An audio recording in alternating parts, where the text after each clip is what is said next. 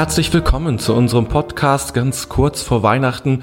Und wir haben auch ein ganz weihnachtliches Thema, denn mit diesem Podcast, den letzten in diesem Jahr, beginnen wir eine neue Reihe. Wir möchten Leute, Menschen interviewen, die uns zu den verschiedenen kirchlichen Feiertagen theologisch oder spirituell etwas sagen können, uns diese Feiertage erhellen können, diese Festgeheimnisse, wie man es auch nennt, bisschen deuten können. Und wir beginnen eben ganz passend mit Weihnachten. Damit beginnt ja eigentlich der große Kreis der Feste. Und äh, wir haben jemanden eingeladen, Alois Stimpfle, jemand aus Hannover, der die Zeller gut kennt, den wir gut kennen und äh, der äh, Neutestamentler ist, der hat über das Johannesevangelium viel geforscht. Und er wird uns in äh, dem ersten Interview und dem letzten in diesem Jahr etwas zum Weihnachtsfest, zum Festgeheimnis dieses besonderen Festes sagen, das uns ja, ja, ganz unterschiedlich äh, anspricht die ganzen Weihnachtsmärkte, die vielen Weihnachtsmusik, die äh, Geschenke, all das äh, ist gut und schön, aber es kann manchmal das Wesentliche verdecken.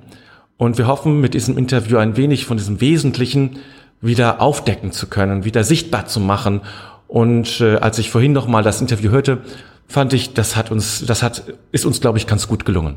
Ich wünsche dir, ja, gute Unterhaltung will ich gar nicht sagen. Ich wünsche dir äh, eine gute Inspiration äh, und damit auch eine gute Vorbereitung auf das Weihnachtsfest.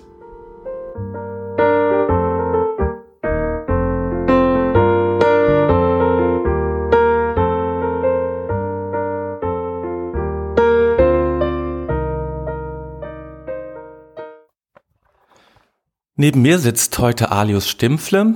Der ist uns hier in der Zeller sehr gut bekannt, ist häufiger bei uns zu den Gottesdiensten und äh, ja, ist selber Theologe und am besten er stellt sich mal selber vor.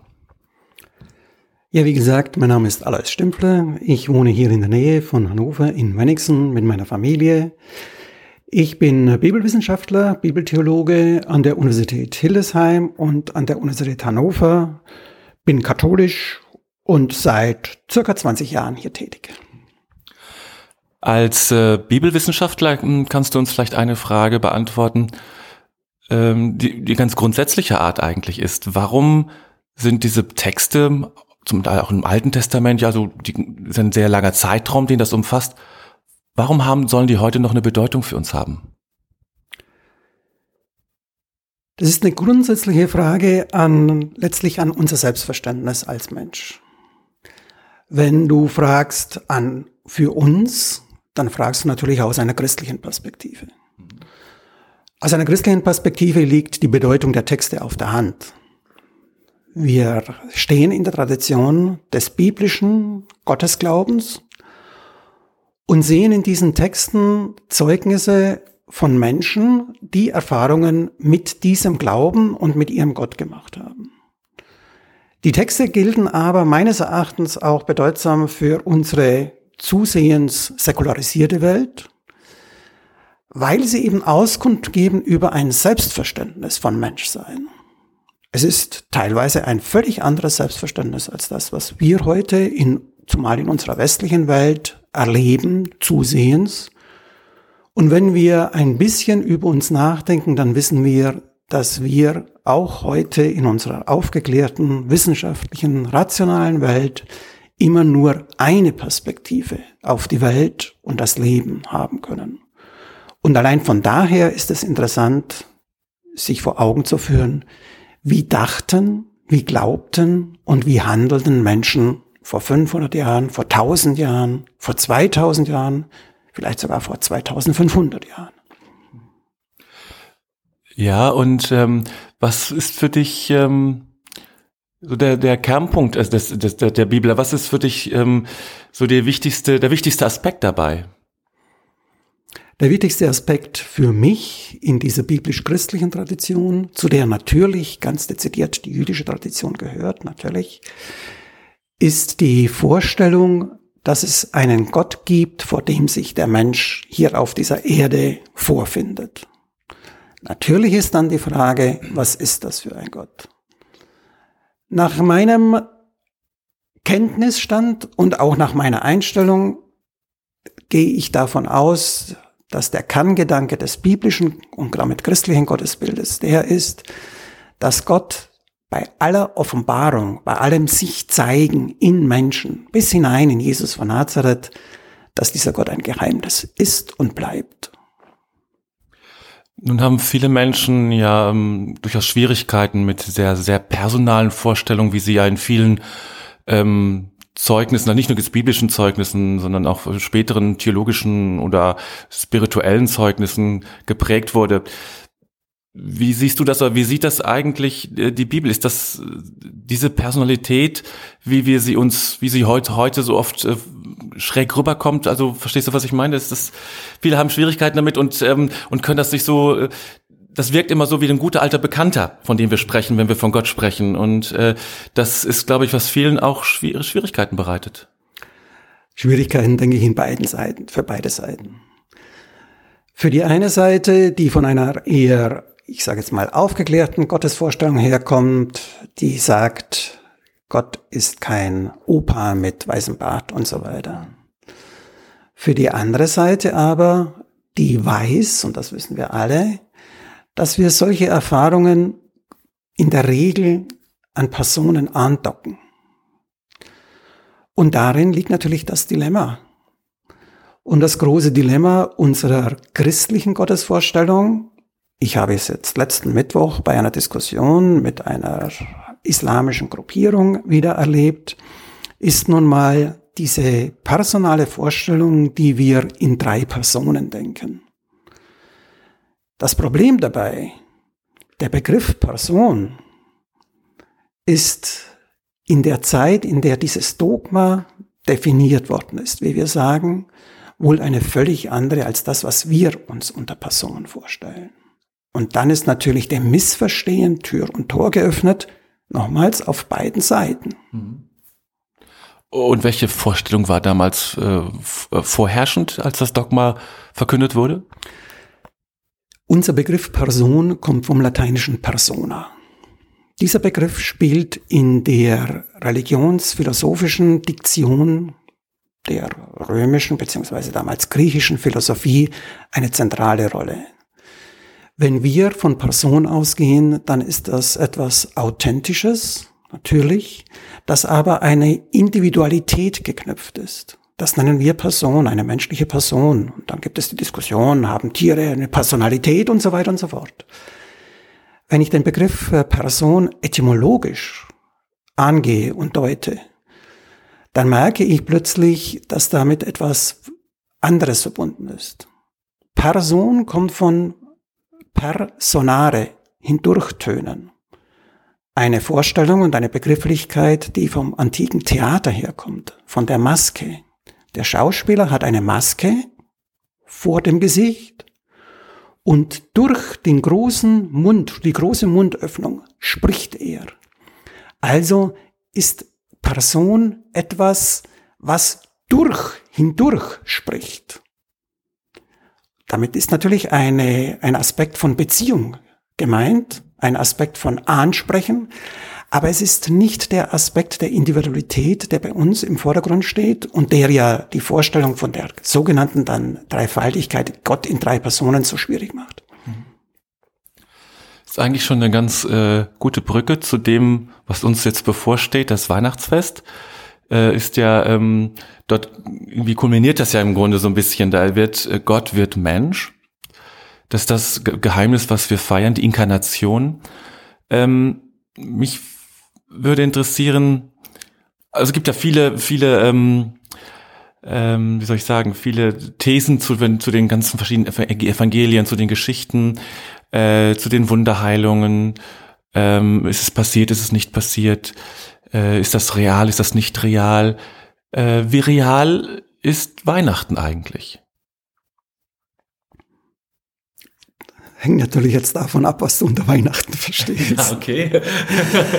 Wir merken in unserer Gesellschaft, ich komme vom Bahnhof her jetzt, mhm. Weihnachten ist sehr real, mhm. allerdings in einer Realität, die wir von unserem kirchlichen Verständnis und vom biblischen Verständnis her möglicherweise noch weniger damit verbinden. Mhm.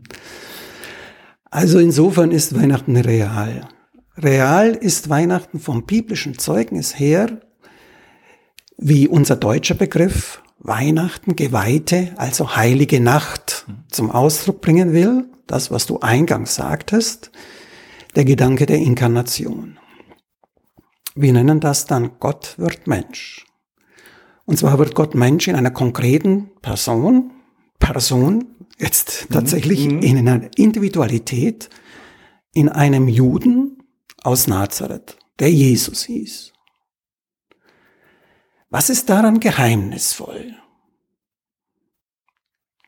Geheimnisvoll im Sinne von eigentlich nicht erfassbar, es sei denn, ich mache Gott ganz klein, ist, dass Gott in menschlicher Gestalt aufgetreten sein soll. Das ist etwas Geheimnisvolles. Gleichzeitig, ich sagte es, ich mache Gott ganz klein, der Gedanke schwingt mit. Gott macht sich ganz klein bis hinein eben in ein Kind, das sogar noch in einer Krippe liegt. Und dann sind wir schon bei den unterschiedlichen Vorstellungen innerhalb der Evangelien und der Beschreibungen dieses Geheimnisses von Weihnachten, also dieser menschlichen Begegnung zwischen Mensch und Gott in einer Person, in einem Menschen, der dann eben den Ausdruck unter anderem darin findet, dass dieser Gott als Kind in einer Krippe liegt. Wir müssen natürlich fragen, was meint Lukas in dem Fall, wenn er in dieser Form vom Geheimnis von Weihnachten spricht? Und was meint er? Tja, was meint Lukas? Zunächst stellen wir fest, es ist eine Art, das Geheimnis von Weihnachten zu beschreiben, die lukanische. Mhm. Er legt den Finger darauf, dass es sich hier um ein Kind in der Krippe außerhalb sozusagen, wie wir wissen, äh, eines Dorfes, des Dorfes Bethlehem handelt, im Umfeld des Hirtenmilieus. Und das, denke ich, ist das Entscheidende, wenn es um dieses Kind geht. Mhm.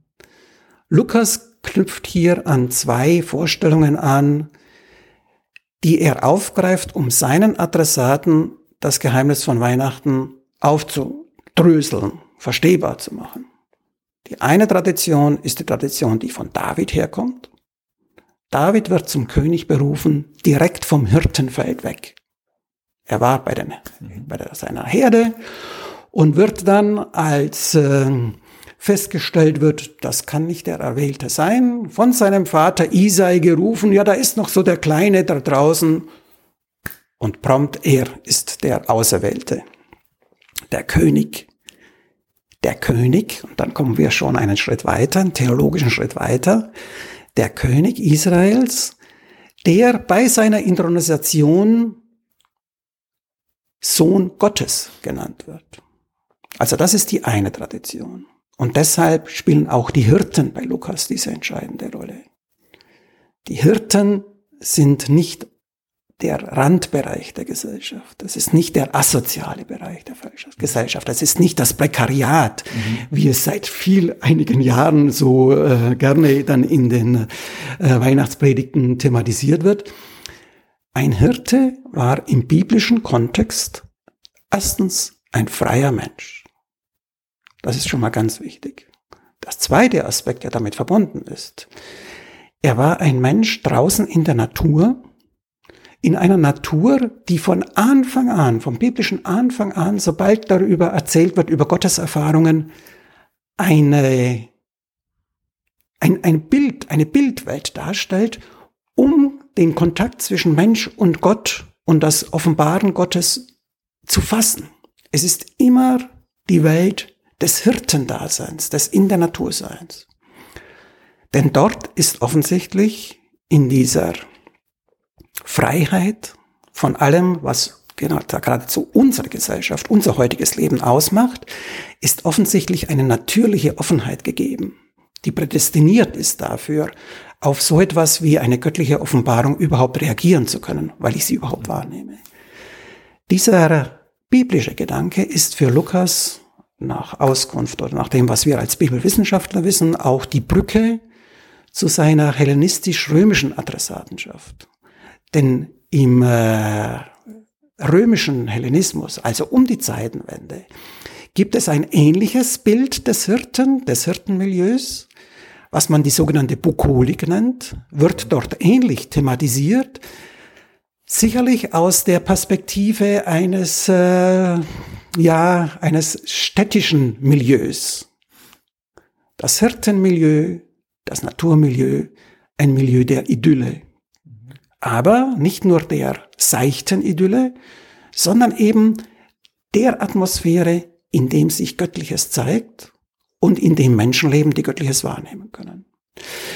Wenn ich das mit berücksichtige, bei der lukanischen Weihnachtsgeschichte, die wir ja ganz zentral äh, an Weihnachten dann hören, dann geht es eben darum, dass Gott wohl in eine, ja, nicht vorgefertigte, aber in eine Welt kommt, die bereit ist für ihn, die offen ist für ihn.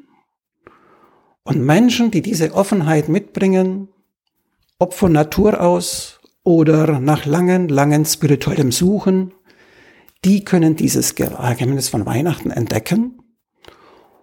Und das, der zweite Punkt ist dann eben, dass die einzige, die in diesem Zusammenhang mit Namen erwähnt wird, Maria ist. Und was macht Maria? Sie hört, was die Hirten erzählen und bewahrt alles in ihrem Herzen.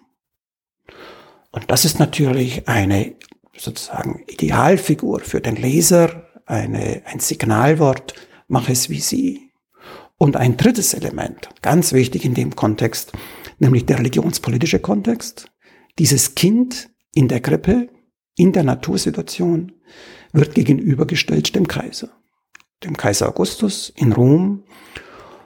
Und wenn der Kaiser Augustus in Rom als der Retter, der Soter gilt, der Friedensbringer, berechtigterweise.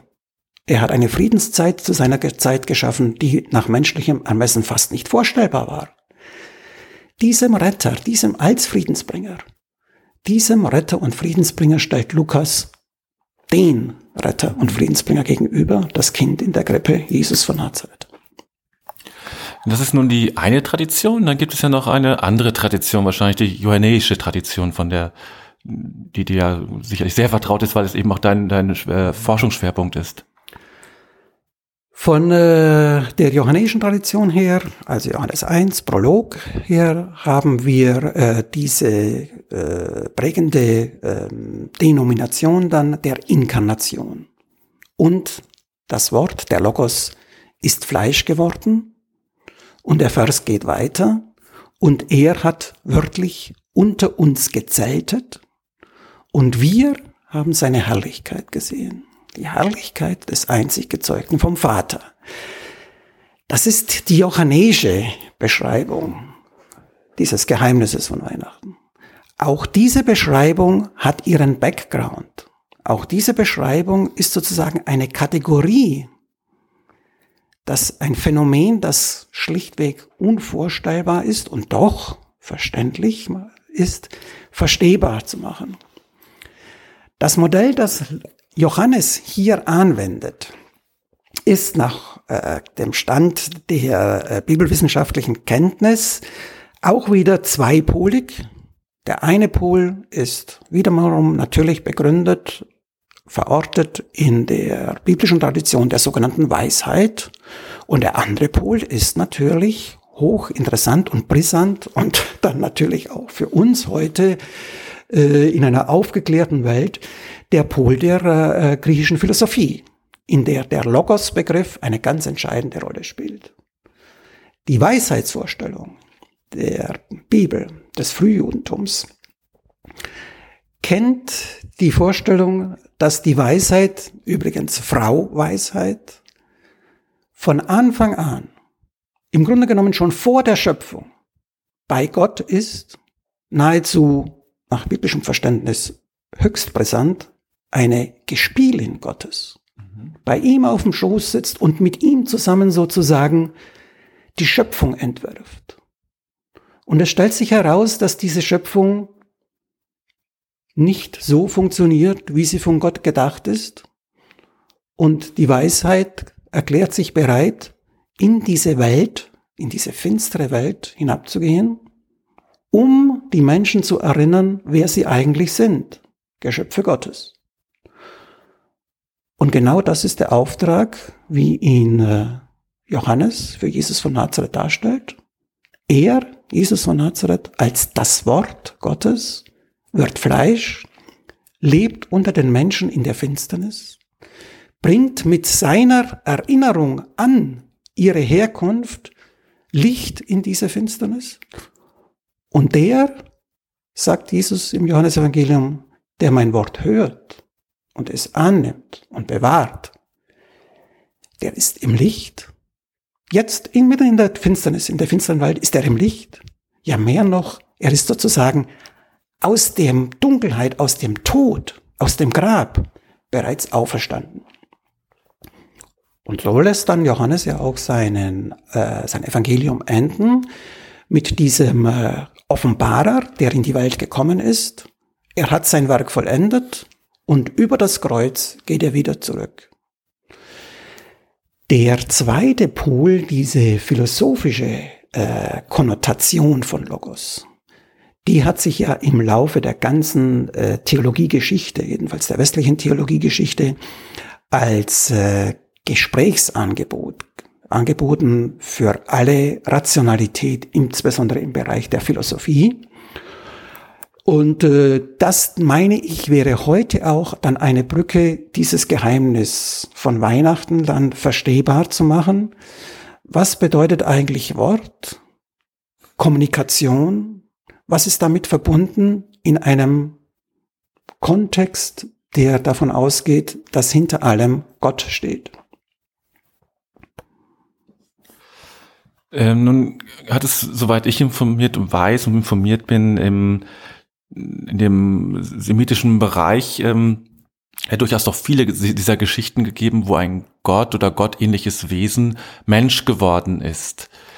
Wie kam es dazu, dass gerade diese also diese Geschichte, sage ich mal, so eine, so eine Bedeutung gewonnen hat, wenn ich das mal so sagen kann. Also es ist mehr als eine Geschichte für mich, aber wenn ich es mal von, von, von außen betrachte, es gibt äh, viele verschiedene Geschichten, die eben wichtig waren, aber manche haben sich verloren. Aber genau diese Geschichte hat sich durchgesetzt bis in unsere Tage und führt letztlich ja zu diesen ganzen Weihnachtsmärkten. Ich meine, das ist ja nur ein, ein Auswuchs äh, äh, dieses Ereignisses vor 2000 Jahren. Also die Weihnachtsmärkte, ich habe am Anfang begonnen als Realität. Ähm ich muss ehrlich sagen, mein Ding ist es nicht. Ich hatte jetzt einen Kollegen aus dem Kongo vier Wochen da. Er war begeistert. er war fast jeden Tag auf dem Weihnachtsmarkt und hat sich daran ergötzt. Meine Sache ist es nicht. Trotzdem, es ist ein, denke ich, berechtigter Ausweis äh, auch von Weihnachten, solange es nicht in den Kommerz gibt, nämlich Ausdruck von Freude. Mhm. Purer Freude. Mhm. Purer Freude und Lust und Idylle und Romantik gehört alles zu Weihnachten zu, gar keine Frage. Aber das ist ja nicht, also das ist eine Seite von Weihnachten. Aber das ist nicht die, denke ich, die entscheidende, sondern das kann ein Effekt von Weihnachten sein. Und dann ist natürlich die Frage, warum hat sich gerade diese Erzählung in unserer westlichen Welt so durchgesetzt? Da stock ich jetzt und frage mich und frage dich und frage uns, hat sich Weihnachten durchgesetzt? Oder hat sich die weitere Geschichte dessen, der da an Weihnachten geboren ist, mhm. Jesus von Nazareth, durchgesetzt? Bekanntlich, erstaunlicherweise, kommt das Weihnachtsfest ja relativ spät in unsere liturgische und dann auch natürlich ähm, kirchliche und, und glaubenspraktische Welt. Erst wohl im vierten Jahrhundert. Vorher stand ganz zentral im Mittelpunkt Kreuzigung und Auferweckung. Vielleicht gibt das eine Antwort auf deine Frage, in einer Welt, die geprägt ist von Ungerechtigkeit, von Friedlosigkeit, von äh, Zurücksetzung, vermute ich, ist diese Deutekategorie wir sind befreit. Letztlich, auch wenn es gar nicht so danach ausschaut. Wir sind befreit dadurch, dass einer diesen ganzen, Entschuldigung, Mist und das ganze damit verbundene Prekäre auf sich genommen hat. Und damit sind wir natürlich auch so die paulinisch-augustinische und dann insbesondere lutherische Tradition, in der natürlich auch die katholische Tradition zentral steht, äh, dann sind wir eben befreit auch von dem, was wir Sünde nennen. Von allem, was an negativem Tun, an negativen Gedanken, an negativen Empfindungen, Haltungen, Einstellungen zu uns einfach gehört.